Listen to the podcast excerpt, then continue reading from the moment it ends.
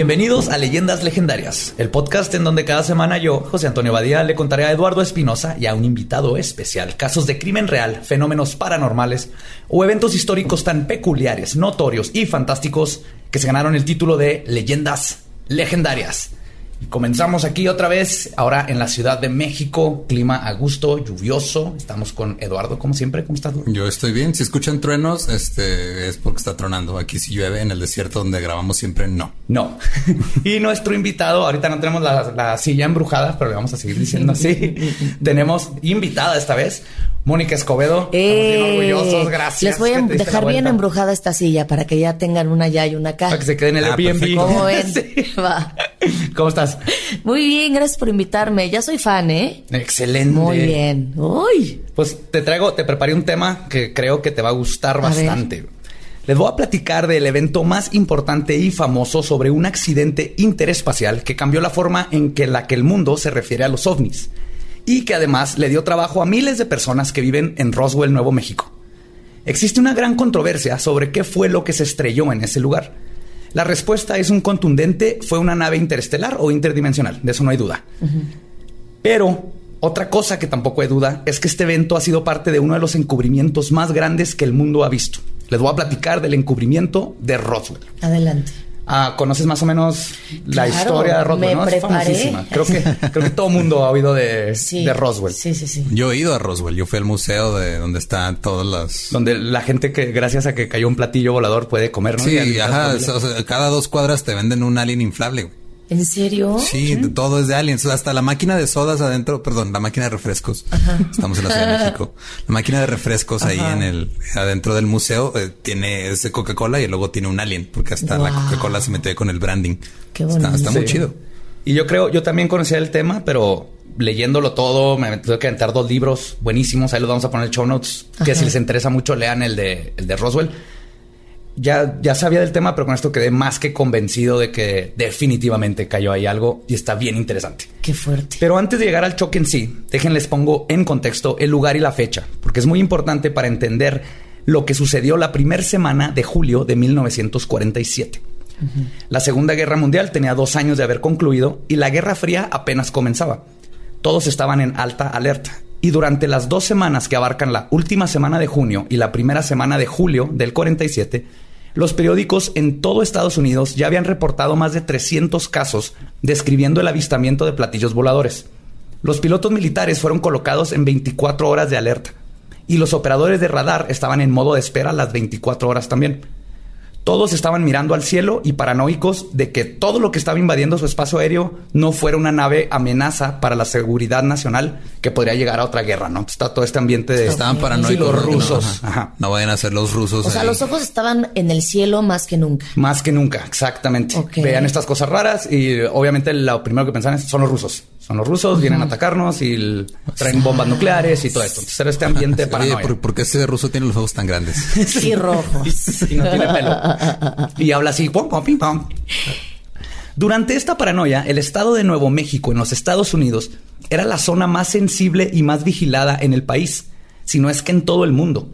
No solo se encontraban ahí aún trabajando en la investigación atómica en Los Álamos, donde la primera bomba nuclear fue desarrollada, también se habían, habían pruebas de cohetes B-2 alemanes capturados teniendo lugar justo al sur en White Sands, cerca de Alamogordo. A cargo el ex nazi Warner Van Braun por parte de la operación Paperclip. En la operación Paperclip es cuando se trajeron un chorro de nazis los gringos. Nazis que eran inteligentes, presten los demás a la cárcel. Aparte, cerca de Alamogordo se encuentra el Trinity Site, donde fue detonada la primera bomba atómica y en Roswell se encontraba la sede del Escuadrón Bombardero 509, la única fuerza de ataque atómico en el mundo en este momento. De hecho, fue el 509 que apenas dos años antes había soltado las dos bombas atómicas en Hiroshima y Nagasaki para poner fin a la Segunda Guerra Mundial. ¿Cómo se llamaban? Siempre se me olvidan los, nombres de las bombas. No me acuerdo, pero el avión era Enola Gay. El Enola Gay. El Enola Gay. Que tiene una chava pina bien chida. Pobre edad, así que, ah, mira qué bonita pina. Somos Akira. y es una noche de un 3 de julio de 1947, mientras una tormenta eléctrica severa azotaba el pueblo de Roswell, mm. que se escuchó una explosión enorme, muy diferente a un trueno. y cientos de testigos vieron algo caer del cielo. A la mañana siguiente, el ranchero William W. Mac Brazel, le decían Mac, así lo voy a estar diciendo, mientras hacía sus deberes de vaquero en el rancho, el rancho se llamaba J.B. Foster, que estaba a unos 120 kilómetros del pueblo de Roswell, y era un área del tamaño de un campo de fútbol más o menos, lo que encuentra cubierta de escombros. Será bastante. Órale, de fútbol americano. De fútbol americano. Cuando se acerca a examinar, se da cuenta que lo que está viendo no tiene explicación. Describe miles de pedazos de un metal tan delgado como el papel aluminio de los cigarros, pero que no se rompe. El mismo metal tenía la propiedad de que no lo podías aplastar, en, que lo podías aplastar en la mano, perdón, hacerlo en una bola y cuando lo soltabas regresaba a su forma original. Tenía memoria. Sí, era un metal con memoria, sin mostrar ninguna abolladura. Intentó golpearlo con un martillo, dispararle, quemarlo. Sí, dice que lo aventaba y para vaqueros. traía ahí en su bolsa, traía que Obviamente, claro, en el rancho, sí. ¿Qué es eso? No sé, pero le voy a disparar a ver qué pasa. pinzas. lo quemó, lo maltrató, no le pasaba absolutamente nada. Además encontró como varillas de metal con símbolos extraños, igual de indestructibles que el papel aluminio mágico, pero que no pesaban nada. Eran básicamente lo describe como si fuera madera de bálsamo, pero en metal. Ya. y eran largos, delgados y no los podías doblar. ¿Y este también está en ese museo, en el de Roswell? Ahí en el, en el Museo de Roswell tienen, o sea, no tienen como el material, el material tienen como una recreación de los hechos porque todo el material obviamente lo, lo Ahorita vas a ver qué le pasó y te va a dar coraje. Le va a dar coraje a todos los que. Pero sí en el. Ya me está dando coraje. O sea, tú, tú llegas al Museo de Roswell, es, es un museo pequeño, pero lo recorres como en una hora más o menos y te pones a leer. Vienen todos los artículos, ¿no? De todo lo que pasó, los reportes de la gente. Vienen este como así dibujos de lo que vio la gente y, como representaciones artísticas. Eh, porque, en esos jeroglíficos de las barras estas que encontraron hay uno que parece un volcán. sí. Ajá, ¿Verdad? Sí. Sí, sí, sí. Ahora, creo que muchos han escuchado la explicación de que lo que se estrelló en Roswell era un globo meteorológico. Eso era como que lo que dijo el gobierno. O sea, no un ovni. No, cuando se cayó, ahorita vamos a ver la siempre, parte, siempre es la es, la, la que se van haciendo automático. Cayó algo, no sabemos qué fue, ah, fue un globo meteorológico. La otra es este, ah, o era luz reflejada en gas de pantano. Ahora. Eso es lo que vio la gente. ¿Qué es eso? Son explicaciones de Estados Unidos. Era que un ovni, para los que aclarar eso, ovni es objeto volador no identificado. puede ser cualquier cosa que veas volar y no tiene que ser Para una persona que no ha visto nada volar, todo lo que vuela son ovnis. Claro. Sí, por definición. Para un chango, para un chango todo es un ovni. Para... es, que tú ya estás muy estudiado, Badia. Tú ya sabes distinguir un ovni de, de una forma de otra. O sea, hay como Este es el ultra espectro. Este es del, del, cigarro. Sí, aquí, todavía hay gente que ve drones y, y es un ovni. pues no cabe pasar una no, no, no era Catepec, pero un lugar así que tenían un, un dron atrapado y venían en el periódico que agarraron un ovni. ¿No lo vieron? sí, vi la Era un dron. Quiero pensar que era broma, pero una parte mí sabe que no. Pero es algo que aprendí es que los rancheros de esa zona estaban más que familiarizados con los globos meteorológicos y era común que se estrellaran en su propiedad. Tanto así que había un pozo donde tenían decenas de ellos. Era tan común y que les cagaban porque caían y las cabras se los comían y se enfermaban. Además de que asustaban a los animales y no graznaban cerca de ellos. Entonces, para empezar aquí, esa explicación del globo era de, a ver, este ranchero sabe perfectamente que eso no era un globo. Ya que la gente del lugar sabía distinguir perfectamente entre un globo meteorológico y un pinche papel aluminio mágico cósmico espacial, Mac tomó unas muestras y fue a mostrarle a sus vecinos. Obviamente así, eh, compadre, es que ya todo es... Compadre, me encontré este fierro raro. Nadie sabía qué era. Y uno de ellos le dijo que había leído en una revista que estaban ofreciendo 3 mil dólares por una, alguna prueba de la existencia de los platillos voladores sabiendo lo que tenía en sus manos. mil dólares en el 47. En el 47 era, un chorro. Es que digo que estaba de, estaba de moda, ¿no? Entonces todo el mundo quería saber que sí existiera y que le dieran pruebas. Las revistas estaban buscando. Entonces, sabiendo lo que tenía en sus manos, el 6 de julio, Mac manejó los 120 kilómetros para llegar a Roswell, no está cerca, y fue a hablar con el sheriff George Wilcox, quien le dijo chido el material espacial, pero no tengo idea de qué chingados hacer con él. pero por suerte, en ese momento, el sheriff recibe una llamada del entonces locutor de la estación de radio local KGFL, Frank Joyce, quien llamaba todos los días para preguntar si había alguna noticia policíaca para reportar. Obviamente, Roswell pues, era un pueblito poca gente, no siempre hablaba el sheriff. se hablan para reportar de otra vez se cruzó la calle una cabra. Sí, hay, otro asno. El asno del, del ranchero Willis Otra vez se metió a la este, cocina. No me deja sacar mi, tractor. pues el sheriff le dice, no, no hay nada, no hay nada que reportar. Pero a ver, aquí hay un güey que tal vez quieras hablar con él y le pasa el teléfono a Mac. Mac toma el teléfono y le dice a Joyce en un tono de enojo, así que ¿quién va a limpiar todo el escombro? Eso es lo que yo quiero saber, ¿no? Necesito que vaya alguien a limpiarlo. Y Joyce le contesta, ¿cuál escombro? ¿De qué hablas? No sé, no sé qué es. Tal vez son pedazos de uno de esos platillos voladores, le contesta Mac. Y Joyce le dice, si ese es el caso, que debería reportarlo a la base militar. Ellos son los responsables de todo lo que vuela en el aire y ellos deberían de poder ayudarle. El tono de Mac cambió para ese punto. Comenzó a agitarse y a levantar la voz y le dijo, Dios mío, Dios mío, ¿qué voy a hacer? Es horrible, es horrible. Y dice, ¿a qué te refieres? ¿De qué hablas? le pregunta ya consternado Joyce, ¿no? Y le contesta, el hedor es horrible, dice Mac. Y Joyce le pregunta, ¿cuál hedor? Ajá. ¿Qué? ¿A qué se refiere con lo de con el, lo del hedor? Y Mark, le, con una voz rompiéndose, le dice, están muertos. Joyce le pregunta que quiénes están muertos y Mac, contesta, la gente pequeña, las pobres criaturitas. Ay. Para este punto, por el tema y la voz de, de Mac, Joyce no sabía qué pensar, pero sabía que algo estaba muy raro. Entonces le pregunta de dónde encontró a las criaturas y le dice que en otro lado. Joyce, ya actuando un poco más como abogado del diablo, le dice, pues ya sabes que estamos rodeados de militares y siempre están haciendo experimentos con cohetes y haciendo cosas con changos. Tal vez, y en eso Mac ya gritando en desesperación le gritó, maldita sea, no son changos, tampoco son seres humanos. Ay, güey, ya se pone intenso. Ya se pone intenso. Antes de azotar el teléfono para terminar la llamada, eh, ya así Mac enojado, perdón, Mac ya no encontró otro, otro sitio del choque del, estrellamiento, ¿no? O sea, dice, está en la madre, ya estoy hasta la madre de todo esto, porque los rancheros no son buenos para, para aguantar sí, me está distrayendo, güey. Yo tenía que, yo tenía que cosechar mi maíz y ahora tengo que... Sí. Que limpiar los muertos. Porque él es encargado del rancho, ni siquiera es su rancho, ¿no? Él, lo que más está viendo es que esto está interrumpiendo sus funciones de vaquero. No se puede fumar sus cigarros Malboro a gusto. Exactamente. no se ve cool. Sí, de hecho me lo estaba imaginando como el Malboro Man, porque siempre me imagino así a todos los vaqueros gringos o rancheros gringos, así como el Malboro Man, sí, bien guapos, con cáncer de pulmón. bigote, bigote espeso. Como el que nunca me va a salir a mí, acaba de darle sobra y no me quiere prestar. Pero resulta que Mac no iba solo cuando encontró el sitio del choque o del, del estrellamiento.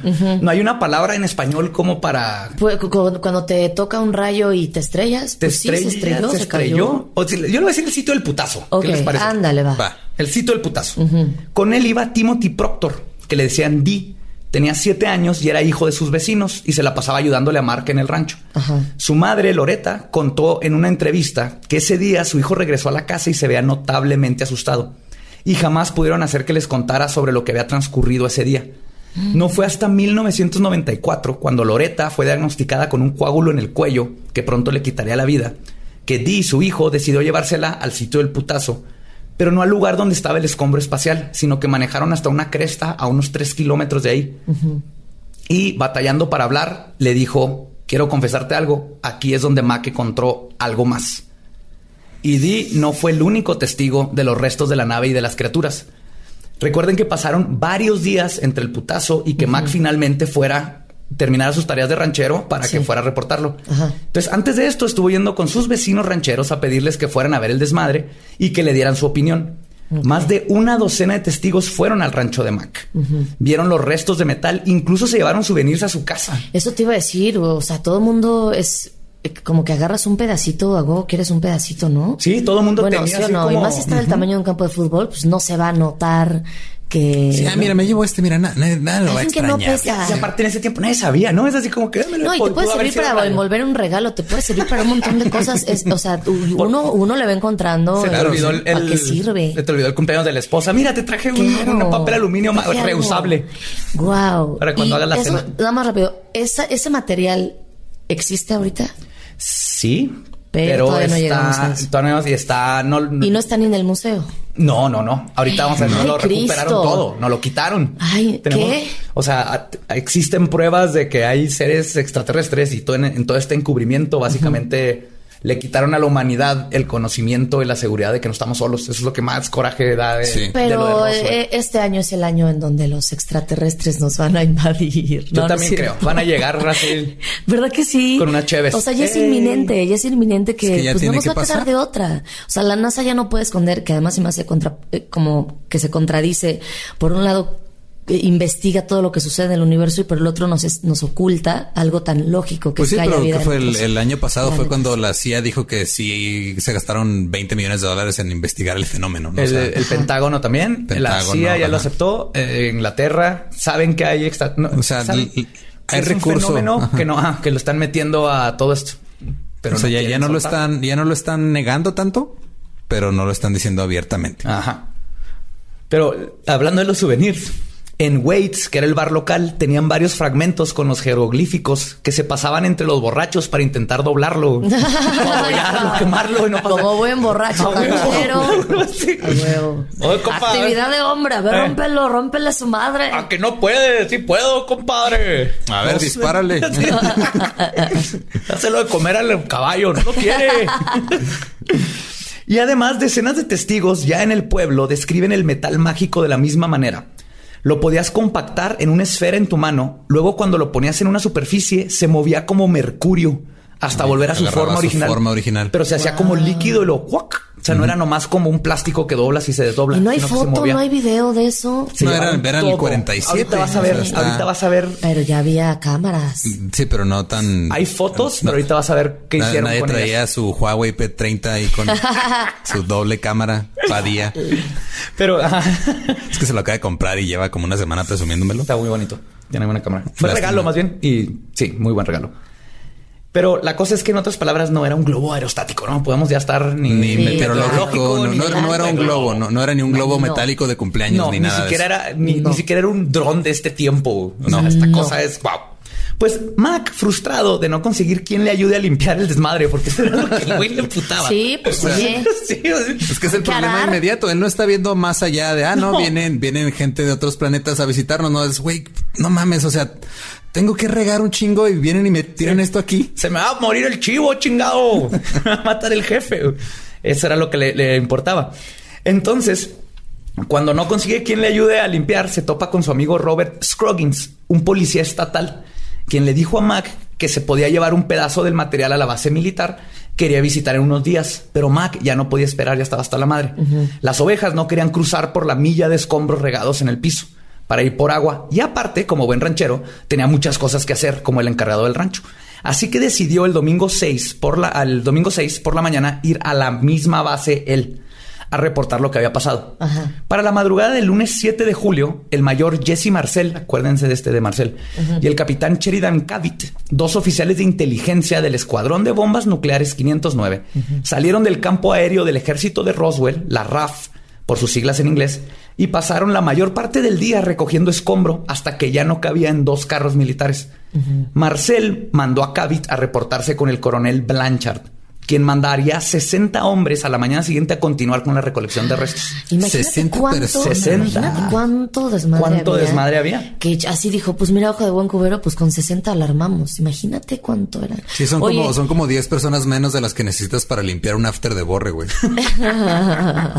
borre anda por allá. Hola, Borre. Oye, pero a ver, es que ahorita eh, mucho mucho platillo volador y mucho no sé qué. Pero ¿y quién? Los que venían manejando, ¿dónde están? Las criaturitas que eran Las criaturas, porque alguien venía manejando ese. Sí, ahí en el, ahí en el, en el museo tienen una. Voy a subir las fotos. Bueno, cuando subamos las fotos ahí. Ah, tú tienes fotos del museo. Ajá. Este bien, tienen una como recreación así también un dibujo, ¿no? Donde está la nave estrellada y está como la, unas personitas ahí tiradas. Uno que tiene cara de que anda crudo, como que andaba pedo y chocó él, no sé. Hay algo adorable de eso porque es el museo, pero se ve que así como que la señora que hacía las manualidades del pueblo es la que hizo los aliens, están como de papel maché adorables. La, la, parte que más me gustó a mí es de que tienen como una, una recreación de, de la autopsia que supuestamente le hicieron a uno de ellos.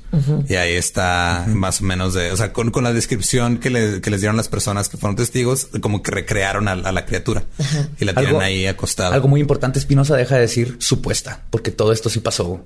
Tenemos que cambiar esa, tenemos que cambiar esa palabra. Yo tengo otros datos. yo como, un presidente, yo tengo otros datos. Basta de negar lo evidente. Basta de negar lo evidente. bueno, esto pasó. pues, no, eh, bueno, no, este, eh, esto no lo tiene WikiLeaks, no lo, no lo puede algún día filtrar el, los WikiLeaks o algo. Deberían filtrar. La, autopsia, cerramos comillas, este debe de estar en algún lado. Fíjate, yo en un libro que, que usé de hecho como parte de la investigación se llama Above Top Secret, viene ahí un leak, pero este fue en los 60, 70 que se hizo el libro.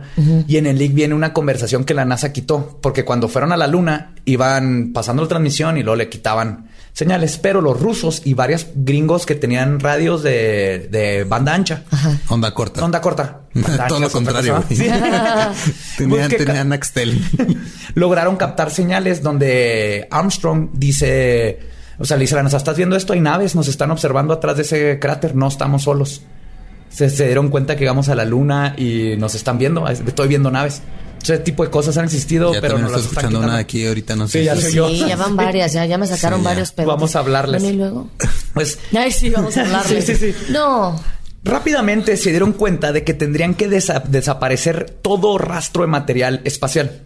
Comenzaron a ir de rancho en rancho levantando pisos de las granjas, amenazando a civiles, incluso niños, para que les entregaran los souvenirs que tenían.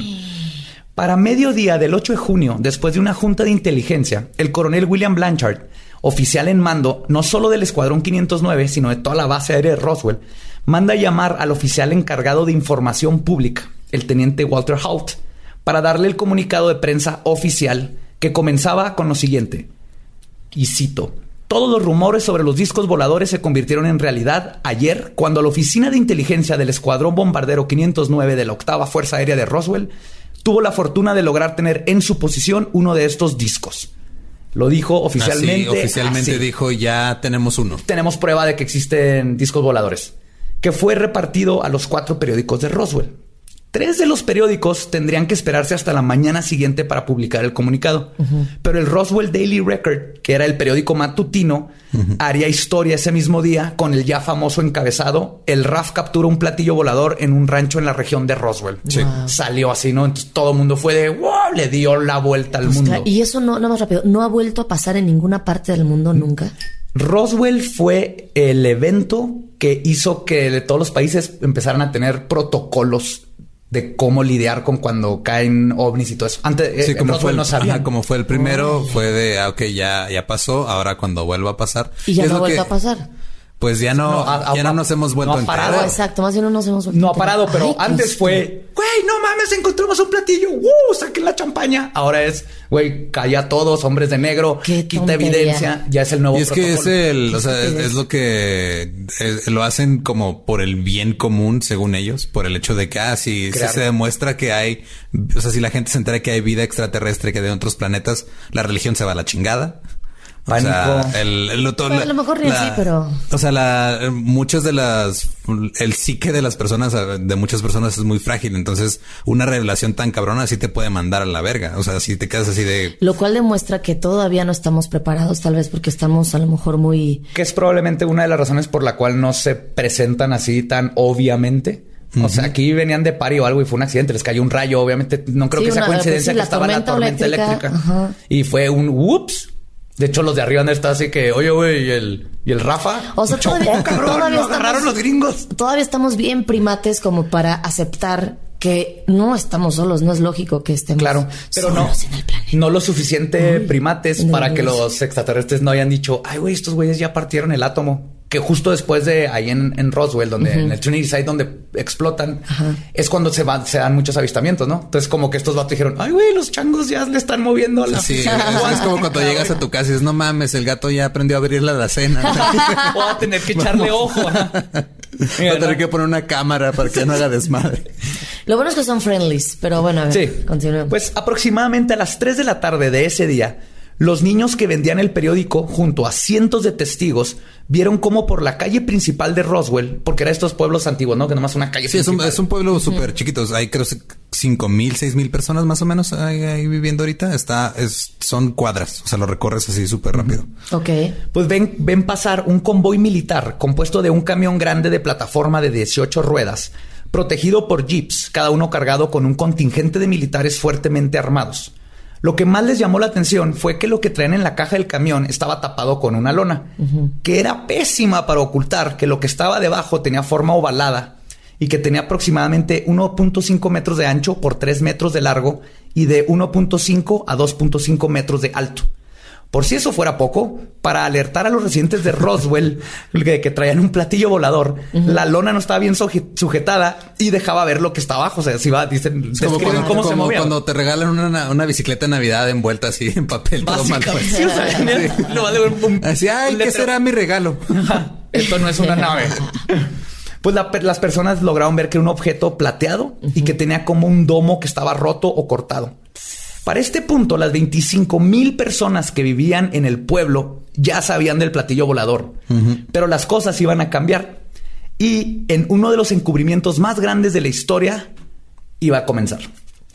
Así va. El mayor Jesse Marcel, jefe de inteligencia del Escuadrón 509, y que había, que había sido el primero en investigar el incidente, fue volado a Ohio donde llevó pedazos del choque, llevaba su cajita con pedazos, ¿no?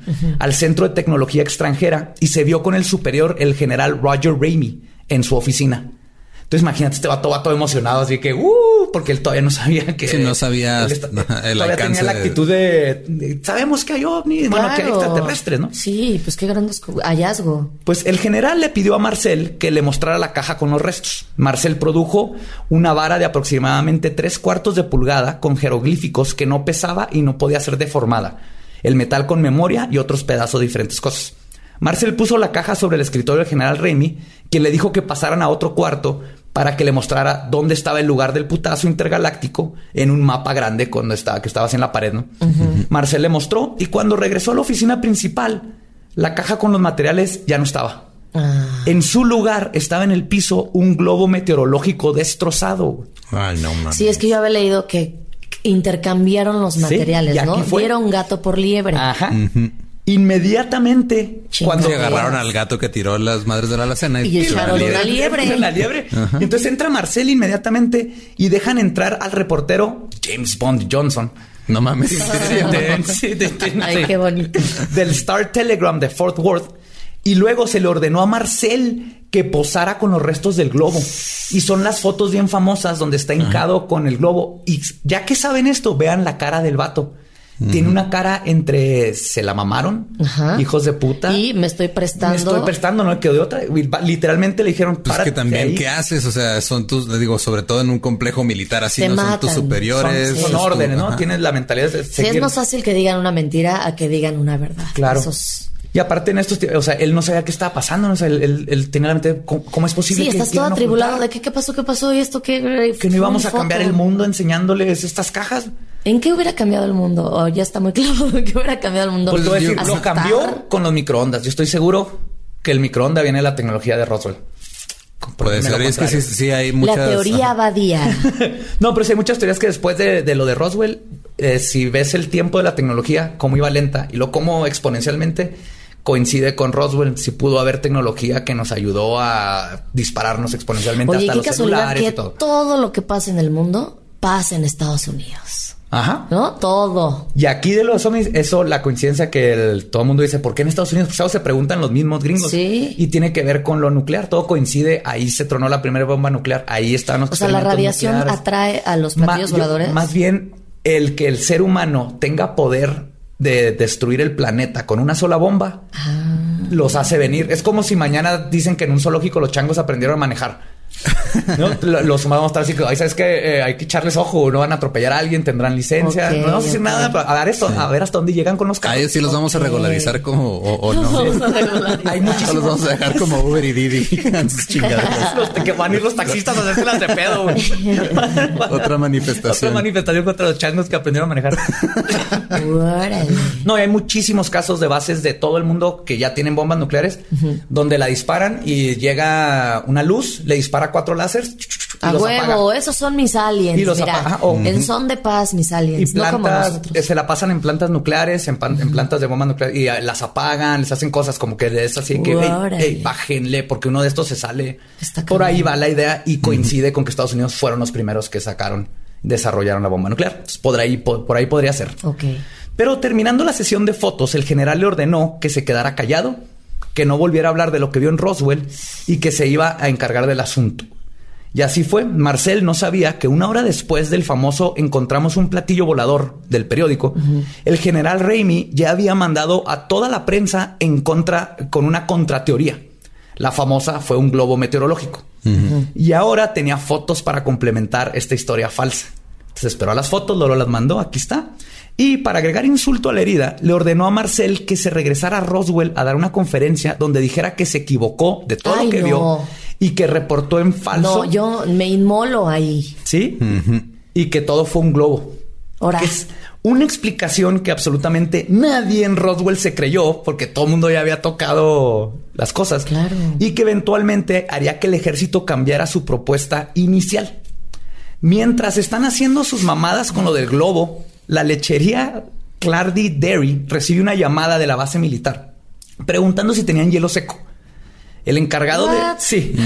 ¿Tienen hielo seco? ¿Cuánto hielo seco tienen? Lo, pues, ¿Y por qué una lechería tiene hielo seco? Pues, para pues que hay pocos negocios ahí en Roswell. Hay pocos habitantes. Ya habían hablado que a la papelería, que a la vinatería. Y en el desierto, pues de antes sí, de hecho, no todavía, no todavía, no, todavía, no, se inventaba el 7-Eleven. Se inventó después de que llegaron los la sección amarilla. tampoco. Ah, tampoco. Ni Google. no, espérense. El encargado de embalsamar en la funeraria Ballards, Dennis, recibe una llamada de la RAF y le preguntan al, le preguntan al director que si tiene ataúdes para niños. Después de colgar, vuelve a sonar el teléfono y es la RAF de nuevo. Ahora quieren saber cuál es la mejor manera de embalsamar un cuerpo que tiene ya un rato de haber estado expuesto a la intemperie del desierto. Ah. Preguntas súper específicas. Güey, o sea, es que es como si yo te llamo así en la madrugada. Oye, Badía, ¿tendrás este un costal como de un 80 más o menos. Y un lazo. ¿Y cuál es la mejor manera de salir de la ciudad sin que hayan puntos de revisión? no más. Geniales los Sí, es que no, o sea, digo, no, no, no es por nada en específico, nada más tenía la duda, güey, tenía la duda. Pues, sigue con tu día. Básicamente así lo hicieron, porque para este punto el director de la funeraria les dice que si no quieren que vaya a la base a ayudarles con algo. A lo que la base militar le dice, no, no, no, no, nada, nada. Era para referencia. Ya sabes, por si acaso pasa algo. Sí, estamos, estamos planeando matar unos niños. Tú no te preocupes. Esto tiene nada que ver, no tiene nada que ver con cuerpecitos y naves espaciales. No, no, no, nomás curiosidad. Era, era para una trivia. Estamos jugando trivia. Era para una tarea, mira. ¿Tienes cartulinas? Oye, ¿y cuál es la mejor manera de matar a un alien? No más, no, más. de una vez, ya que te estoy preguntando.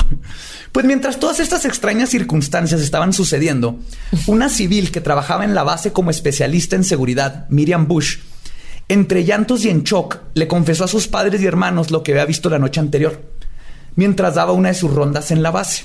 Su superior la tomó del brazo y le dijo que tenía que ver algo. La llevó al cuarto de examinación, en donde ella inmediatamente supo que algo no estaba bien. Lo primero que gritó fue, Dios mío, son niños. Pero se dio cuenta que ese no era el caso. Su piel era grisácea, sus cabezas eran grandes para la proporción del cuerpo y sus ojos enormes que no se cerraban. El pánico comenzó a ganarle y en uno de esos se movió uno de los ¡Ay, cuerpos. no! ¡Ay, güey! Sí. Le dio diabetes, obvio. Y esto, sí, no. a, a, mí lo que me preocupa es que le voy a poner Burgiback. Vamos a ponerle nombre. O sea, este que se movió estaba vivo, se estaba muriendo solo, fuera de su gente. Tenemos que pensar que había una criatura y me da cosa pensar en él solito muriéndose, pero se movió. No, y en manos de unos salvajes llamados seres humanos, imaginas. Sí, que le han de ver estar picando y luego, luego pidiéndole. A ver, vamos a ver qué tiene. Y ya vamos a ver si, tiene corazón. A ver, andaba pisteando, joven.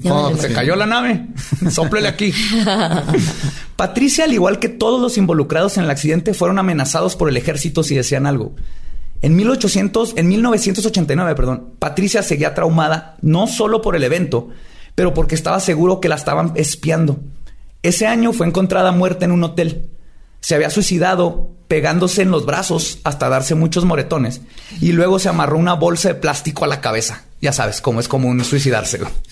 Güey, un suicidio muy, muy raro. Sí, nomás le faltó tres balazos en la cabeza, sí, ¿no? O sea, sí. Pues se, suicidó de tres balazos en la cabeza, se apuñaló siete veces al corazón después de golpearse. Y aún así fue menos doloroso de lo que estaba viviendo, porque por algo se hizo. Sí, y estoy acortando, ¿no? Las cosas porque te, te cuentan la historia de estas personas y todo lo que vivieron y cómo destrozó familias Completamente. El, el trauma amenazaron niños con armas, a las personas las secuestraban hasta que no se se arrepintieran es, un, es un, evento donde hay cientos de testigos y luego aparte estás involucrando a muchísimas personas en, en, encubrir lo que está pasando. Y obviamente la naturaleza humana es de, güey, es que no mames, o sea, ve, esto, está, esto que está pasando está muy cabrón. Y por más que quieran callarte, pues de repente se te va a salir algo y... Claro. Entonces empiezan a amenazar a familias. Claro, le cuentas a, todo, el mundo lo que viste. Imagínate el estrés de saber qué pasó, no lo puedes decir. Tú está bien gacho. Y así como Bush, hubo decenas de testigos de los cuerpos de los extraterrestres. Tantos que podrían hacer un programa nada más de esto, incluyendo la del senador de Nuevo México, Denis Chávez, que fue a la base militar y después de ver la evidencia le marcó a sus amigos de la niñez que vivían en Roswell, Ruben y Peter Anaya latinotes todos. Esto es lo que está bien chido. Los hermanos. No mames, güey, no mames, no mames. no mames, De hecho, les dijo, güey, cáiganle a la base militar, recójanme. Dejó a su entourage y se fue con ellos. Los hermanos Anaya narran cómo después de recoger al senador lo llevaron a su casa, donde claramente alterado les pidió un whisky. Se lo tomó de shot y les dijo, denme la botella. Y se tomó la mitad de la botella de sorbo. Wow. Después de tomarse la mitad de la botella, como buen latino, comenzó a hablar en español y les dijo, cito, Cayeron de un platillo volador plateado. Vi cuatro hombrecitos, no eran humanos, y uno estaba vivo. Mm. Sé que estaba vivo porque lo escuché que gemía por el dolor. Creo que lo mataron sin querer al querer ayudarlo. Y luego les dijo que les habló porque tenía que platicar esto con alguien, pero que si le decían algo a quien sea, los iba a matar a ellos y a su familia, aunque fueran compas. Ah, güey, así de cabrón. Así de cabrón. La de la seguridad nacional. de, de todos modos, la gente no iba a creer. O sea, aunque estuviera ahí la evidencia, no, no es cierto. Aún así hubieran. Hay gente que niega cosas. ¿o Creo que ese es el gran, como la paradoja de todo lo supranormal, ultranormal y esto que mientras más sólida sea la evidencia, más lo dudan. Y más ahorita.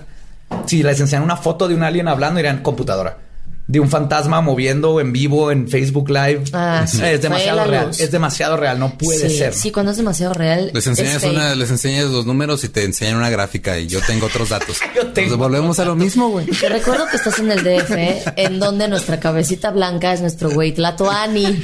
¿Sí? Así que estamos en otro territorio. Estamos hablando de, ovnis. Perdón, perdón. mejor, mejor hablemos, mejor hablemos de otro cabecita de algodón, el buen Jaime Maussan. El buen Ah, Jaimito. Un saludo, un besote donde quiera que esté mi Jaimito. Pues después de visitar a sus amigos, el senador Chávez se encargó personalmente de amenazar a la estación de radio, quienes tenían varias entrevistas de gente de alto rango militar declarando sobre las pequeñas criaturas y el platillo volador. Les dijo que si sacaban las entrevistas al aire iban a perder su licencia y tal vez su vida que básicamente la función del senador fue ir y como pues conoce a la gente, porque otra fue callar a la gente ya del lado político. También que te pongan, o sea, digo, no sé si fue por su propia iniciativa o por órdenes de más arriba, pero si fue por órdenes de más arriba, qué culero tener que llegar con tu gente, con la gente que convives todos los días, decirles, no, güey, o sea, es que no puedes decir nada porque te voy a tener que chingar. Sí, y más culero es, güey, güey, ven, ven, ven un alien, güey. No le digas a nadie o te parto la madre. Sí, exacto. Güey. Qué fuerte.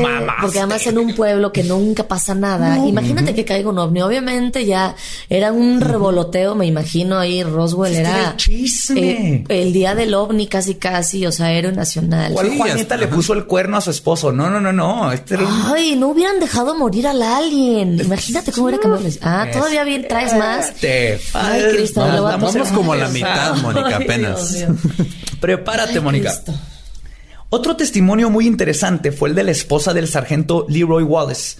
Era policía militar y le tocó trepar los cuerpos de, eh, de, uno de los aliens a los camiones. Después de su muerte, la esposa al fin trajo a la luz lo que había sucedido.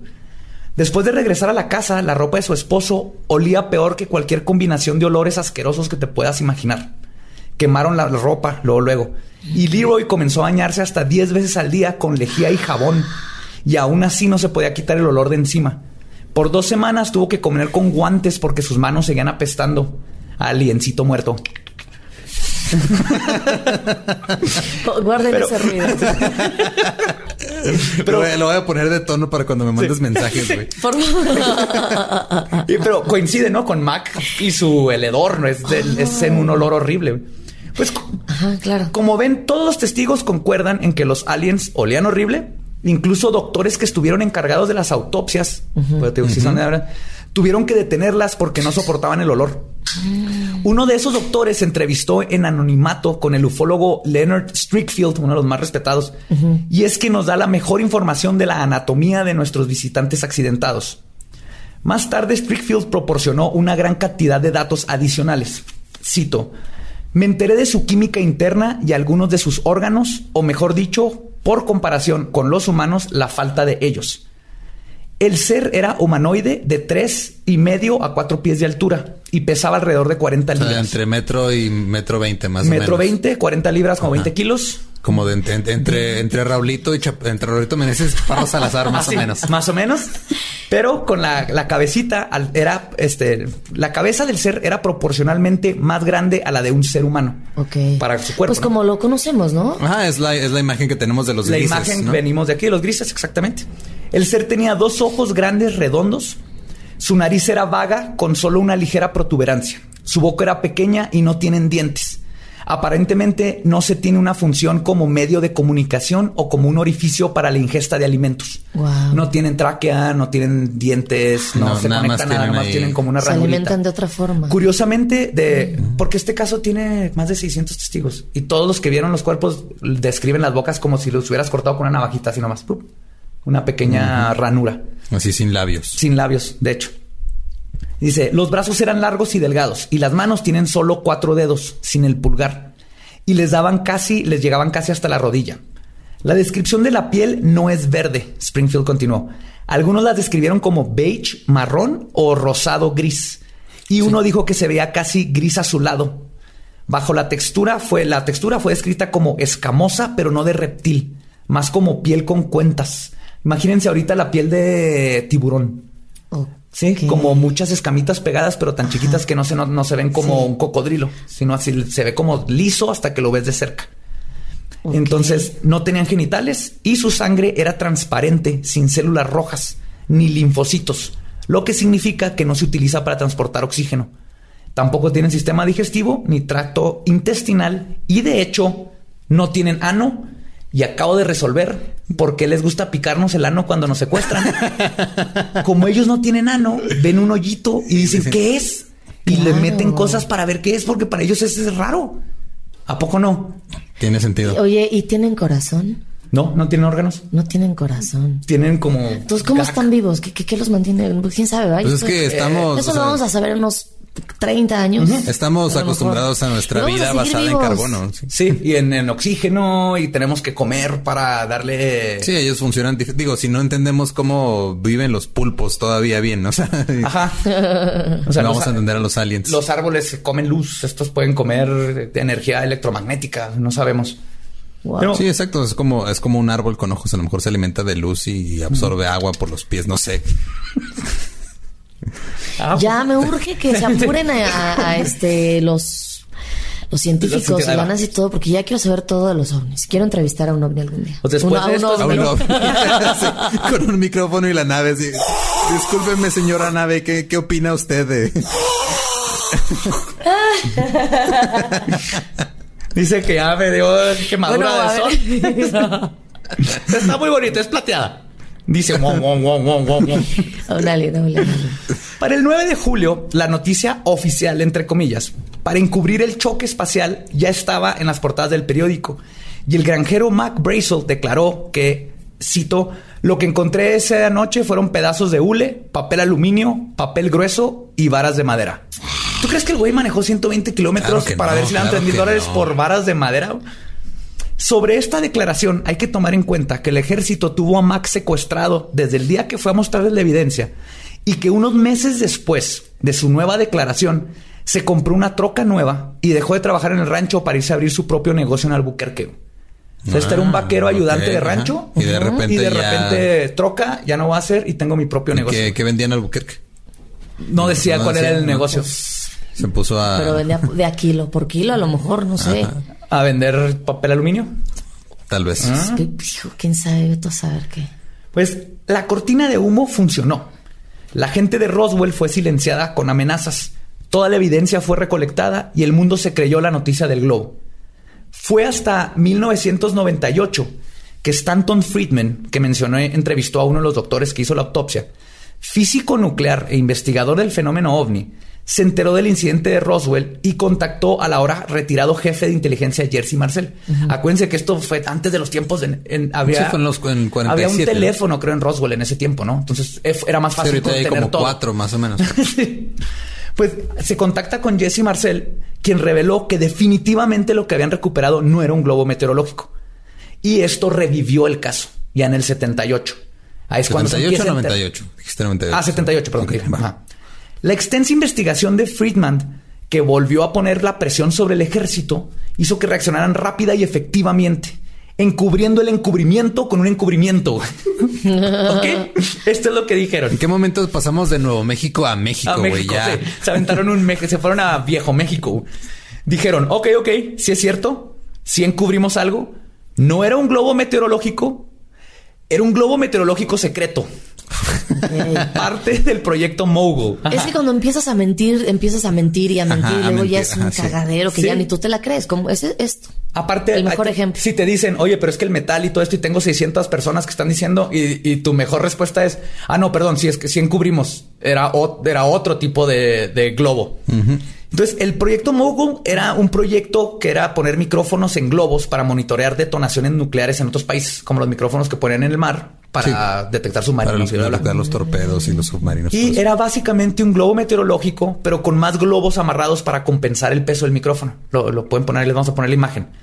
Es totalmente ridículo que 600 testigos lo hayan confundido con una nave espacial con metal con memoria. Exacto. Y hombrecitos apestositos, ¿no? y que cubriera una hectárea de. Lo que, sí, lo que no comprendo es cómo seres que ya ah, lograron conquistar el viaje intergaláctico no han descubierto el desodorante, güey. O sea, qué pedo ahí. Ese es un hoyo negro en la, en la información, ¿no? Como que les falta un poquito. Tal vez entre ellos tal vez, sexy. Ajá, tal vez para nosotros, nosotros solemos mal para ellos. O sea, un día va a llegar un ovni, va a, va a oler a un chavito con axe y va a decir que onda con estos changos, ¿no? Porque huelen así. Es este olor? Sí, ¿quién se pone Axe chocolate? ¿Qué es esto? se pone Axe. Ok, si tienes menos de 15 años te puedes poner Axe. ¿Más de 15? Ya. No, si tienes menos de... Si tienes entre 13 y 18, ponte lo que sea, por favor, güey. Cebolla. pues en 1994, el congresista Steve Schiff mandó a hacer una auditoría para asegurarse de que todo lo que se documentó en el 47 fuera examinado. La investigación duró un año y el reporte titulado El reporte Roswell, verdad contra ficción en el desierto de Nuevo México, declara que no era un ovni ni extraterrestres, que el problema es que cuando Marcel y Mac declararon que había un platillo volador, estaban usando un término nuevo que en esos tiempos no tenía un significado claro. Y lo más seguro es que no se referían a un platillo volador como un platillo volador cuando dijeron que era un platillo volador. Ok, va, va, Clarísimo. Vieron un pedazo de tela y dijeron, esto es un platillo volador. Vamos a acuñar ese término. Vieron madera y dijeron a huevo, los platillos voladores llevan madera. Ajá, sí, seguro. Y, ok, entonces ya oficialmente el metal con memoria y la nave en el camión y todos estos restos eran un globo secreto. Pero ¿y los cuerpos? ¿Y los hombrecitos? ¿Y los hombrecitos? Pues en 1997, la Fuerza Aérea sacó otro reporte llamado el reporte Roswell, caso cerrado. no mames. caso cerrado. Con la doctora Polo. ¿Qué pasa el hombrecito? Ah, ese es otro. ¿eh? Ese es otro. Tiene un carrito de sándwiches, pero más bajito porque está más chaparro. no, ese es otro programa, güey. Pues aquí nos explican qué onda con los hombrecitos. Checa, Mónica, es bien sencillo, están inmensos. A ver. Resulta que la Fuerza Aérea probó varios paracaídas nuevos y sus efectos en el cuerpo humano tirando maniquís y que algunos de seguro cayeron en Roswell al mismo tiempo que el globo secreto, güey. Ay, no. Y la gente los confundió con los extraterrestres que fueron descritos por todo el mundo que medían cuatro pies, mientras los maniquís que usaba el ejército medían seis pies. Claro. Otro problema es que los experimentos con maniquís no se hicieron hasta mediados de los 50, o sea, varios años después del incidente. Ah, no, claro, es que en el, 47 eran, eran secretos todavía. Sí, no, esto. Y los maniquís estaban hechos de popó con qué, güey, porque le dan bien feo. no, y lo peor es que sí fue hasta los 50. Ajá. Pero lo, obviamente estamos tontitos y el ejército tiene una explicación súper lógica de por qué tienen tres años de separación, ¿no? Ah, es que inventamos el, el viaje en el tiempo en el 54. Está más chido. Resulta que el problema es algo que se llama compresión de tiempo. En otras palabras, según el coronel John Haynes, la gente que vio el globo secreto y los maniquís unas décadas después, pero se confundieron y en su mente creen que todo pasó en julio del 47. Ay, güey. Así como cuando no te acuerdas si comiste emparedado ayer. ¿ah? Es igual. Vi, cuando vi los muertitos que apestaban del, del espacio y cuando los maniquís, fue el mismo día. Esa fue su explicación. Qué ah, ridículo que le echen tantas ganas para explicar un globo si hubiera sido un globo. Porque se hubieran dicho, es un globo, ya dejen de chingar. No, un globo y los cuerpos a maniquís, maniquís súper. O sea, básicamente el, público, o sea, nosotros somos la, la chava que le encontró mensajes en el WhatsApp al güey. Y el güey son el gobierno tratando de encubrir Roswell. Sí, sí. No, amor, mira, esos mensajes me hackearon. es que nos hackearon. Claro, no, no les ha de haber equivocado. No, no es mío. Yo ni la conozco. No, no, quién sabe. No, no, no, mira. Tú estás mal. Tú no estás viendo nada. Estás comprimiendo el tiempo. como quieras. Ese mensaje es de hace tres años. Cuando todavía no andábamos. cuando todavía no andábamos. Ahí está, mi amor, ahí está. Sí, mira, y, esas nudes tienen fecha, mira. esas nudes son maniquís. Son maniquís un experimento secreto que son, son maniquís, no tengo un fetiche con enanos. es otro pedo. Aún así, hay algo muy interesante en este último reporte. Porque resulta que cuando pidieron los archivos de todo lo que sucedió en Roswell en el 47, todos los documentos desde enero del 47 hasta octubre del mismo año habían sido destruidos. Y nadie sabe qué autoridad u organización se encargó de hacerlo. Estamos hablando del gobierno, todo está burocrático y nadie sabe quién mandó a destruir. Es que si estás encubriendo, o sea, sale mucho más fácil nada más decir sí, sí pasó y ya. Pero cada, o sea, cada cosa, cada cada paso que vas así como en retroceso, encubriendo, nada más generas más preguntas, más incertidumbre y se vuelve un desmadre. En lugar, en lugar de nomás decirle, sí, sí, amigo, sí, sí, eres un chingón, eres un chingón. Y a solito se le va a olvidar. No, Exacto. Meterse y meterse en... Esto es lo que hace tan interesante el, todo el caso. Y por si todas estas cosas aún no los convence de que algo extraño sucedió en Roswell y que no era un globo secreto, cuando acababa de pasar todo, Ben Games, el piloto personal del general Lawrence C. Craigie, quien era el jefe de la división de ingeniería del campo aéreo Wright, que de hecho, contrario a lo que la cultura este, popular nos dice, no fue al área 51 a donde lo llevaron, fue aquí, al, campo aéreo Wright, a donde se llevaron todo. Cuenta que después de recibir el reporte del putazo interestelar, interestelar él voló al general a Roswell a inspeccionar el sitio Después de unas horas, regresó el general con una coja, una coja, una caja. Ay, yo dije, así rápido, ¿qué es una coja? Busqué en mi cerebro así de qué chingados es una coja. Es como, es, como, se reproducen los aliens. en mujer. ya, lenguaje inclusivo, qué pedo. Ya. Pues son aliens, todo es inclusivo. Ellos trascienden ya el, género. entonces era una caja. Traen una, caja, llega el general con una caja obviamente llena de material. Ajá y lo vuela directo a Washington a verse con el presidente Truman. Mm. Por un globo secreto, obviamente no. Exacto. Pero espérense, unos meses después de la junta, el general Craigie asumió la posición de jefe y director del Departamento de Investigación y Desarrollo de las Fuerzas Aéreas. Y tiempo después fundó el Project Sign, Proyecto Señales, que fue el primer proyecto de investigación oficial sobre los ovnis que hizo la Fuerza Aérea. O sea, nació de una mentira algo que nos va a este decir la verdad. Con el presidente Truman y le dice, traigo una caja llena de algo que comprueba que extraterrestres y obviamente lo convierte en el jefe del departamento que se va a encargar a buscar extraterrestres porque ya no hay duda. O sea, todas estas cosas así de que, come on, come on. Pero quizás el encubrimiento más grande de todos es el mismo caso de Roswell y su controversia. Ya que al tener al mundo viendo hacia este pueblo en Nuevo México, y discutiendo si eran o no globos meteorológicos. No eran, acuérdense, no eran. No eran. No eran, no. Pero al tener a la gente especulando, el gobierno se aseguró de que nadie se enterara y que no preguntaran sobre la otra cosa que encontraron. Ah, caray. El mismo día del incidente de Roswell, en las planicies de San Agustín, a unas 250 kilómetros al oeste de Roswell, fue recuperada una segunda nave espacial casi completamente intacta y junto a ella encontraron varias entidades vivas. Ah. Ay, güey. Y con eso se acaba el encubrimiento del caso de Roswell en San Agustín, mucho menos documentado, porque toda la atención estaba en Roswell. Ahí encontraron varias entidades vivas y una nave casi entera. Con grises. Con grises vaya. vivos. Vaya, vaya. Igual había un ranchero que andaba, hay alguien ahí vivo, llegaron, se los llevaron en camillas. Y eso es lo que la, el mundo no sabe. Entonces, tal vez el ejército no estaba tan, güey y se está haciendo pendejo con Roswell nomás para que nadie preguntara de la otra área. Y entonces se cayeron dos naves el mismo día. Se cayeron dos naves y una cayó un poquito más para allá. Al parecer lo que pasó es que la de Roswell le cayó un rayo, explotó, salieron los cuerpos y cayó ahí. Lo, que estaba en Roswell era más que nada pedazos.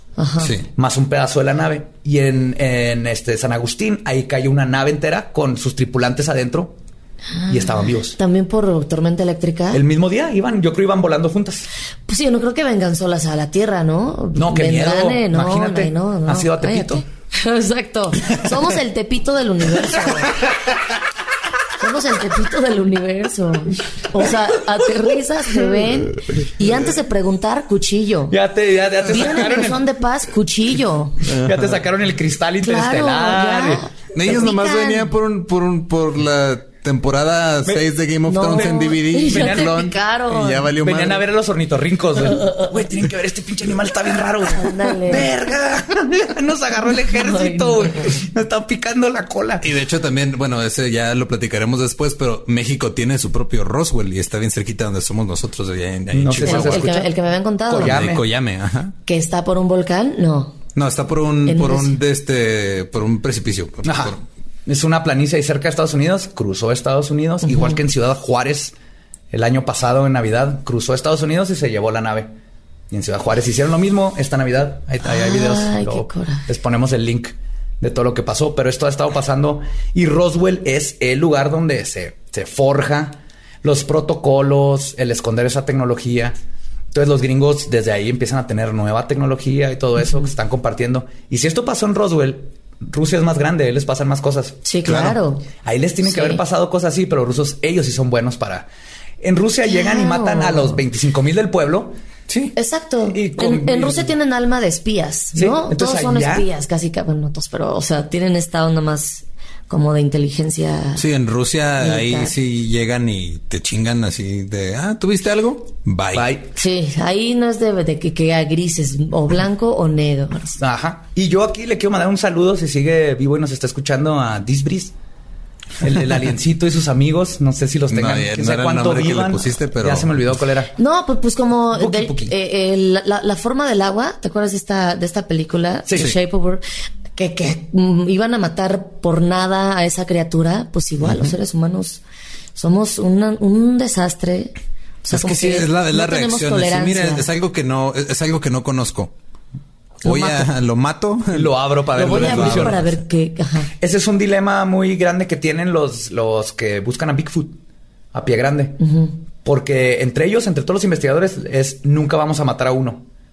Pero eh, la desesperación es mientras no tengamos un cadáver, no nadie nos va a creer. O sea, los científicos, hay científicos que lo investigan, ¿no? Pero no tienen pruebas fijas, pero no, no lo van a lastimar. Pero es ese, ese dilema de es que nomás tengo que dispararle a uno y entonces si ya el mundo sabe que existe esta gran bestia, pero qué tal si era la última, ¿no? ¿Qué tal si maté a Yubi? Al último Bigfoot. Yubi, el último Bigfoot. Al último pie grande. Híjole, pero es que entonces de San Agustín no sabemos casi nada entonces o cómo? San Agustín hay también se hizo una investigación, se trató de negar igual, pero hay muy poca factible que pude encontrar, básicamente como tres este escritos científicos, uno de ellos de este mismo autor. Donde habla, pero es muy corta porque ese Lolo lo callaron. Y como era tan lejos, ahí había nomás como cinco testigos. ¿Y eso está de la parte de Estados Unidos o de México? Es ahí mismo en, ajá, en, Estados Unidos. Ajá. San Agustín está a 250 kilómetros. Está lejos, son sus tres horas. Sí, más o menos. Son sus tres horas. pero bueno, a buena velocidad. Eh, no sabemos a qué velocidad viajan las naves, entonces igual para ellos eran 20 minutos. no, pero o sea, cayó lejos. Sí, cayó lejos. Ah, bueno, sí, ya tendré. Sí, pues bueno, si las hay naves que viajan a 5000 kilómetros por hora. Sí, por un avión. sí, no, los estos platillos voladores, este el platillo volador son los platillos voladores deben ser interdimensionales para cómo se mueven y las distancias que recorren tienen que poder básicamente o meterse un hoyo negro o algo y aparecer y desaparecer en otro lado, si no no podrían irse Sí, porque las distancias son muy largas. Porque si, las naves pueden hacer eso, también los, los aliens deben de poder sobrevivir ese tipo de... O sea, que, que, que como que estén en, en, estas cuerdas o en estas dimensiones. O sea, por ejemplo, que, hay, que haya un gris ahí sentado en la silla que está al lado del Lolo. No, es borre. Puede ser que haya uno. Puede ser que haya uno ahí sentado. Ya me están sudando las manos porque me dan un chingo de miedo. No se me vayan a aparecer. Hay una teoría que habla de que más que... Porque los vemos... Siempre todo lo vemos desde la cabeza racional, pragmática y dogmática del ser humano. claro. A todo lo Ley de la física y nada puede ir más rápido que la luz. Claro. Pero si lo pensamos, hay varias teorías que hablan del ultraespectro. Entonces, el espectro normal de la luz llega infrarrojo, ultravioleta, ¿no? Y ya no los podemos ver. Entonces, ¿qué tal si estos se mueven dentro de esos espectros de luz que no conocemos, no podemos medir, no podemos manipular? Es que sí, o sea, físicamente estamos muy limitados. o sea, a lo mejor nuestra mente puede volar y tal, pero nuestros ojos pueden ver nada más lo que está alumbrado, punto. Los, por eso los niños, los animales pueden ver cosas que nosotros no, porque todas tienen sentidos más desarrollados. Como niños perdemos ese sentido al no usarlo. Sí, cuando, cuando un bebé nace se tarda varios, varias semanas en como delimitar sus sentidos. O sea, al, principio ellos lo que ven, escuchan, oyen, huelen, para ellos todos, todo es lo mismo. Pues se la pasan llorando. Ajá, porque... hay de oír todo así. O sea, haz cuenta, cuenta que naces y estás en ácido como por dos meses. los primeros dos meses de tu vida. Básicamente. Estás en ácido chupando chichi. Es lo único que haces. no lo había visto así, fíjate, de esa manera. ¡Qué chingón! En ácido chupando chichi. Ah, qué buena, así qué buena vida. Quiero ser bebé. Qué bonita manera de, de, de, de escribir cuando eres bebé. ahorita que sea el ultra, espectro, si ven la mayoría de las naves, este, de los ovnis que se ven, van cambiando de luz y se van de un espectro, por lo general, del ultravioleta al infrarrojo. O sea, lo ves cambiar de rojos a morados, de morados a rojos. Yo he visto el que es rojo. Ajá. Y el, que parece como si fuera Marte. Ajá, tú me contaste una vez que, que tú estás en una fiesta. Era Marte. ¿no? Y ahora que me he clavado más y ya sigo en el Instagram hashtag ovni y salen unas cosas padrísimas salen ahí los diferentes tipos de ovni y ahí vi que yo ya he visto, no sé cómo se llama, pero el que es rojo. Sí, que es así. Salí y dije, ay, mira, qué chistoso, ahí está Marte. Y, de, y ya, ¿no? Me metí a mi casa, salí como a las dos horas otra vez y seguía Marte, cerramos comillas, ahí, y de repente empezó a moverse como en zigzag hacia acá y obviamente me cagué, me metí a mi casa para que no me hiciera nada. ¿Les hubieras sacado cafecito o algo? No, me, me cago. No, no, no. O sea, si me dijeran, a ver, Moni, te vamos a dar la opción de que puedas ver a un extraterrestre en tu vida, le digo, no. No, qué miedo. No. Yo en secundaria, cuando salían los, los expedientes secretos X, eh, pues nos ah, llegaba, en Juárez nos llegaba en la tele. Ajá. Yo tenía mi camisa de un alien y tenía mi cachucha de X-Files y todos los viernes era sentarme a ver el episodio. Y luego cuando me iba a dormir, colgaba mi camisa de alien en la ventana y tenía un letrerito que decía, come get me. Era mi sueño. Es lo que te dije de la, sueño que la, vez pasada que, hablamos de aliens, que dijiste eso es lo mismo que te, que te dije la vez pasada. No vinieron por ti porque olieron tu desesperación. Pero fíjate que sí, si hay una teoría dentro de todo en, los ovnis, todo lo paranormal, que tiene que haber un grado de incertidumbre, como que es este el, colapso cuántico que tienes que observarlo para que pasa, para que pase. Sí, como el paranormal experimento de doble, el double slit. Ajá. Entonces, si alguien está buscando fantasmas en una casa con muchas ganas, no deja incertidumbre para que se manifieste el fenómeno. Le quita la mística. Está observándolo demasiado. Yo tengo una, una hipótesis que es eh, áticos sótanos, abajo de la cama, closets, lugares oscuros, ahí hay fantasmas, o una casa abandonada. Pone que no mataron a nadie, pero empiezan a ver cosas. ¿Qué tienen en común todos estos lugares? No hay nadie que esté observando. Mm. Entonces no se colapsa el, este, el estado cuántico. Hay todas las posibilidades están presentes. Porque no hay un observador que diga, oh, aquí hay una pared sólida, aquí hay focos, aquí hay esto. Entonces es más probable que frecuencia y todo salgan fantasmas, espectros, Bigfoot, lo que sea. Porque una teoría es que Bigfoot está como que entre dimensiones y por eso no encuentran cadáveres de Bigfoot. O sea, si todos estamos en la misma dimensión y existe la reencarnación, tú puedes reencarnar en un alien. Estaría bien chido. Estaría chido, sí.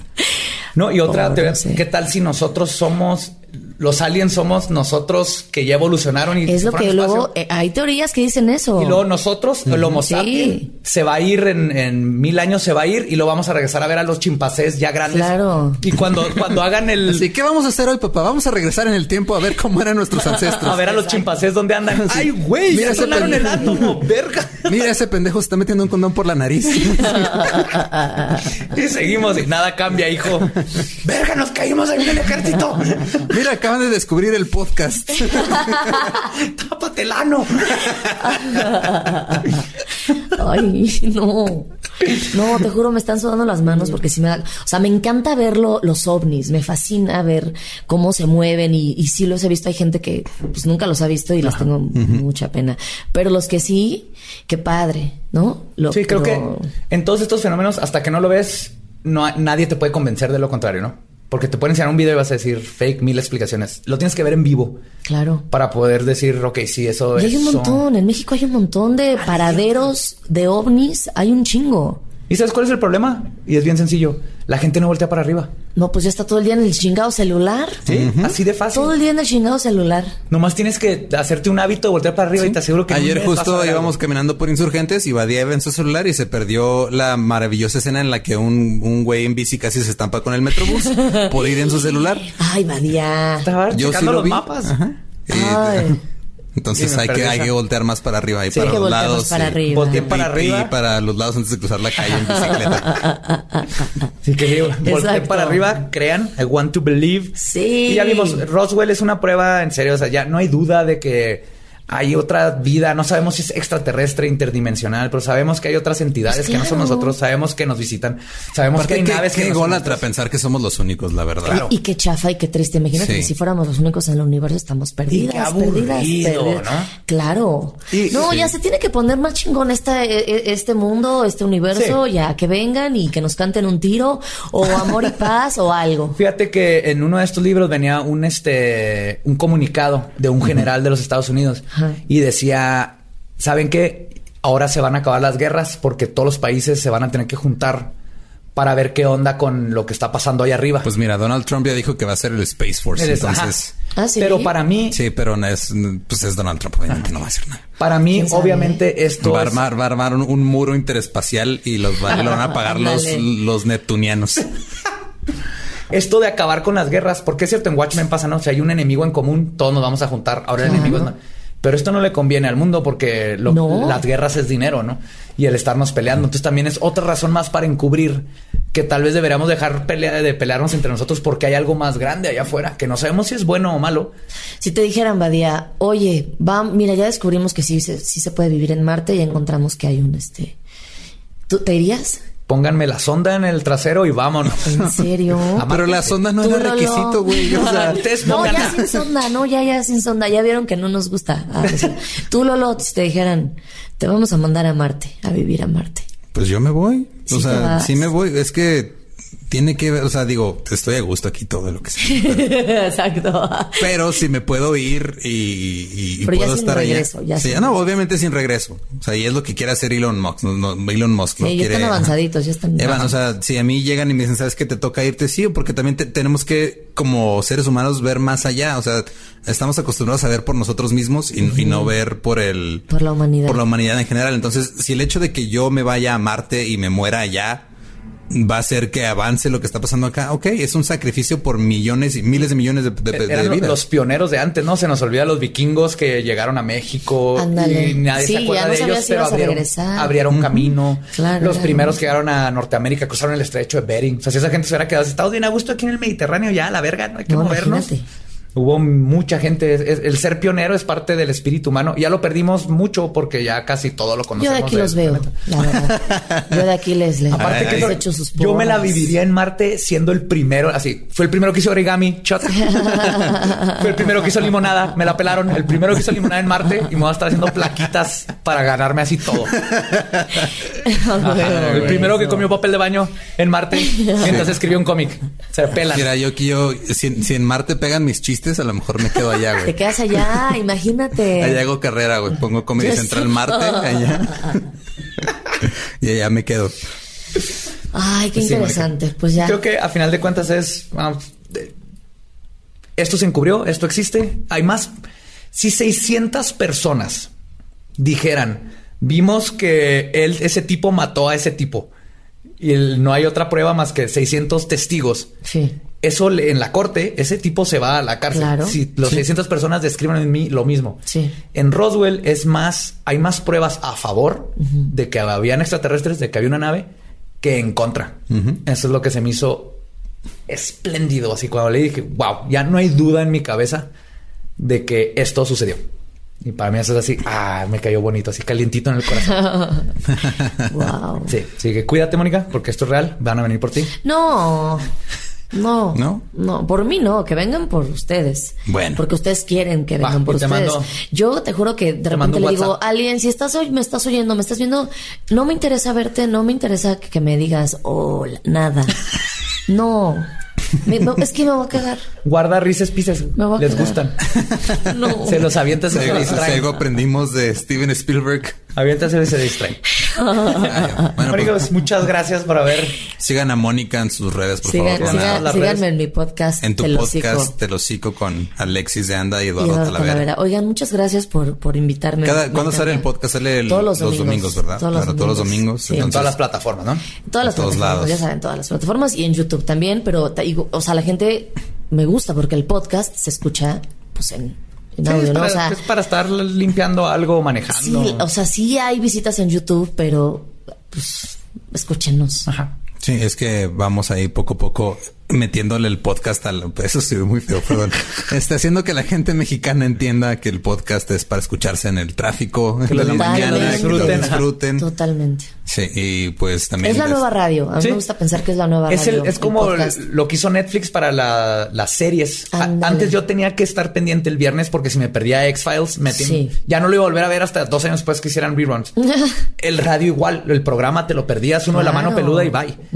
Y lo que son los podcasts es quiero ir igual que Netflix, este programa, este día, a mi hora, cuando saque a pasear al perro. Cuando yo salga, ahí haya tráfico, cuando yo tenga tiempo, cuando esté trapeando, a la hora que sea. Y me gusta cuando hagan el amor. Si alguien hace el amor escuchando leyendas legendarias, por favor, a ver. Inténtenlo. A ver qué si perturbador pensamiento.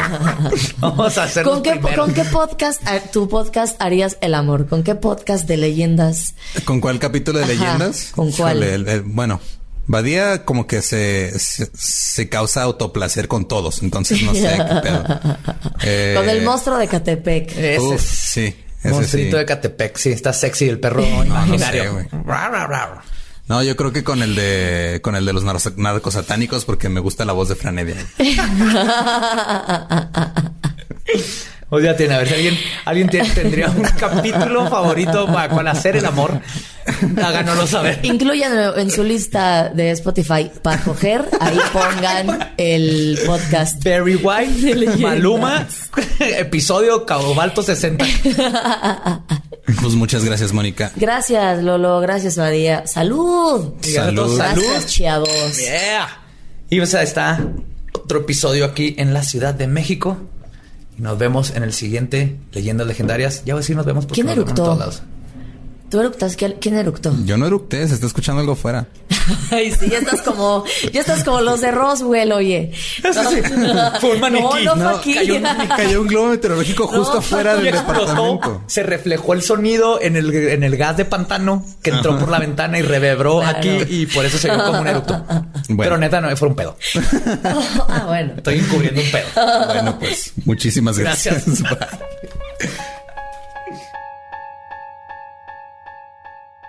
¿Qué te pareció el episodio, Badía? wow, güey. Wow. Es que desde que estamos grabando video para el intro y el outro también hay que. Sí, ya les qué tal, ya nos pueden ver las caras aquí. Cuando mandemos saludos y los leíamos, los leíamos, ¿eh? Los, leamos mal. ¿Eh? ¿Eh? Ya mi lista, yo les dije, los que no, los que nos están escuchando, estoy mostrando el cuadernito con todos los nombres. se nota quién es el más viejo aquí, el que usa la tecnología y el que no, el que usa la pluma. Pero sí, estamos en su parte, la parte favorita de los que piden saludos. Ajá. sí, básicamente. Ok, yo tengo aquí, me pidieron que le dijera feliz cumpleaños a Moni Aguayo de parte de Julio César López. Cumpleaños del 14 de julio. Sí, dedicatorias ya, de. Ya llegamos a eso. feliz cumpleaños, un abrazo. Feliz cumpleaños. No vamos a cantar feliz cumpleaños de las mains. No. A Eduard Torres Toledo, que nos pidió saludos por Facebook, por Instagram, como tres veces y está obsesionado con caníbales. saludos. Este, al rato hablamos de caníbales. Oh, sí. Muy próximamente, te lo prometo. A Gabo Bernal, a Mérida Brena, a Iván Luque y su esposa Dice Salazar, a Jesús Amarrón y a Eduardo González. Esos son los que me pidieron por Facebook.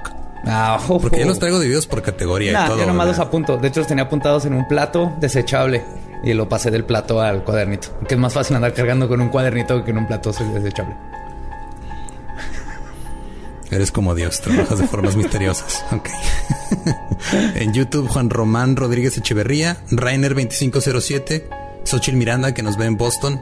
Ah, Xochitl. Y allá Boston. yo, yo, eh, no, yo ya, no, eso se ve feo. Yayo, Adrián y Dani, que también, este, no sé dónde nos escuchan, pero saludos. Y luego en Instagram, a Pablo López, a Damián.bichos, a Alequian y al Nepillo. No sé si Nepillo es diminutivo de Nepe, que es pene y me alburearon, pero si lo es, pues felicidades, me albureaste. si lo lograron. Si no, saludos al Nepillo. A Wingaray y todo el barrio 19 que nos escucha de Guadalajara. Nice. Ajá, a Escalando Marte de Catepec. Un saludo, espero que te llegue a tiempo este saludo, que no haya pasado nada entre el tiempo que mandaste el mensaje y el saludo a arroba un tepache que nos hizo una amenaza. Dijo, mándenme un saludo o voy a leer cañitas. No, no, no, amigo, no te hagas eso. Ahí está tu saludo, por tu bien, por tu bien. Y a Aurea Camacho, que ahorita vive en Suecia, pero en el 80 y algo era vecina de los narcosatánicos. ¡Oh! Cuando era niña. O sea, conoció, ahí está un ñanga, estuvo cerca de un Conoció a Constanzo, su mamá lo reconoció en la tele cuando lo atraparon. Dijo, ah, mira, era nuestro vecino, el raro que me incomodaba. y que encontraban palomas muertas. Sí, chivos en la puerta y ese tipo de cosas. Ajá. Saludo para Aurea Camacho, que está en, Suecia. Saludote para It's Carlos Paul y su hermano. Y de Twitter me pidieron saludos para Anaís DGZ, supongo que es Domínguez. Y para el arroba Alvarín y los que nos escuchan en Gempact. Ah, Gempact. Sí, Gempact. Para los que no sepan qué es un Gempact, es, es un, es un call center, ¿no? Es un campo de call center. Un campo de call center. Ajá. Esos son los que traía yo, que yo sí hago las cosas yo no con diligencia. Tantos como tú. Pero ahí les va un saludote a Pilar de la Vega, a Laura Jackson, sorry Miss Jackson, a Eduardo González, que dijo siempre legendarios, nunca inlegendarios. Yo también le mandé un Ah, tú también era uno de tus. Creo. Ya te llevaste doble. Pero le di crédito por ese acuñar ese término. Fuerza Eduardos. Fuerza Eduardo, siempre legendarios, nunca inlegendarios a Mónica Arellano Ramírez, a Alexis 0405B, no sé si es un robot, pero así se llama, Alexis 0405B, y a Molly Pocket, que nos dijo que escucha leyendas legendarias mientras alimenta a su bebé recién nacido. Entonces está bien chido porque desde chiquito ya se está cultivando en el arte. Además, ten mucho cuidado con tu recién nacido, no se te vaya a caer, se le zafa la mollera y ahí sí ya va a ser un caso de leyendas legendarias en el futuro. Acuérdate, no dejar que se caiga. Si se pega, le tienes que volver a pegar para que se componga. Sí, si se pega en la cabeza y se empieza a orinar en la cama. Y luego mata un animal, ah, ah. lo directo a Ecatepec. y también me pidieron un saludo para, no me acuerdo, que era una escuela de Ecatepec, ya ese sí no lo noté, perdón algo de una universidad ahí en la Universidad de Catepec. Universidad de Asesinos en Serie. Eh, no sé, pero saludos allá, allá a Ecatepec otra vez. Y otra vez saludos a todos los que nos siguen en todos lados. Suscríbanse en todas las plataformas que nos escuchen, dejen reseñas, comentarios, likes, todo. Memes y más cosas que quieran que hablemos, cosas que se nos pasaron. Y esténse pendientes porque vamos a meter nuevas, nuevas cositas. Los sábados me estoy aventando unos lives queremos ver qué más contenidos hacer para que nos aguanten ahí entre miércoles y miércoles, porque vemos que, que nos extrañan y no, no queremos no queremos estar tan lejos de ustedes. Entonces, esténse pendientes, ya les avisaremos qué, qué nuevos contenidos podemos hacer. Y creo que eso fue todo. Gracias por escucharnos y nos escuchamos el próximo miércoles en Leyendas Legendarias.